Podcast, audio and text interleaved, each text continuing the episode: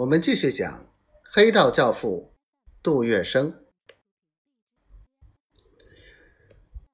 做人当然要做像黄老板那样的大亨，可是我这样的小人物，对黄公馆这块招牌，简直是望尘莫及呀！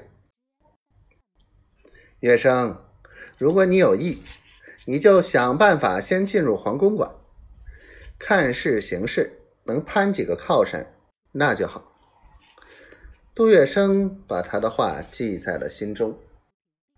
事后，杜月笙曾不止一次路过民国路，每当他走过弄堂口，总是远远的看上两眼。他也很羡慕在同府里进进出出的人群，但像黄金荣这样的大亨。岂能是他所攀附的？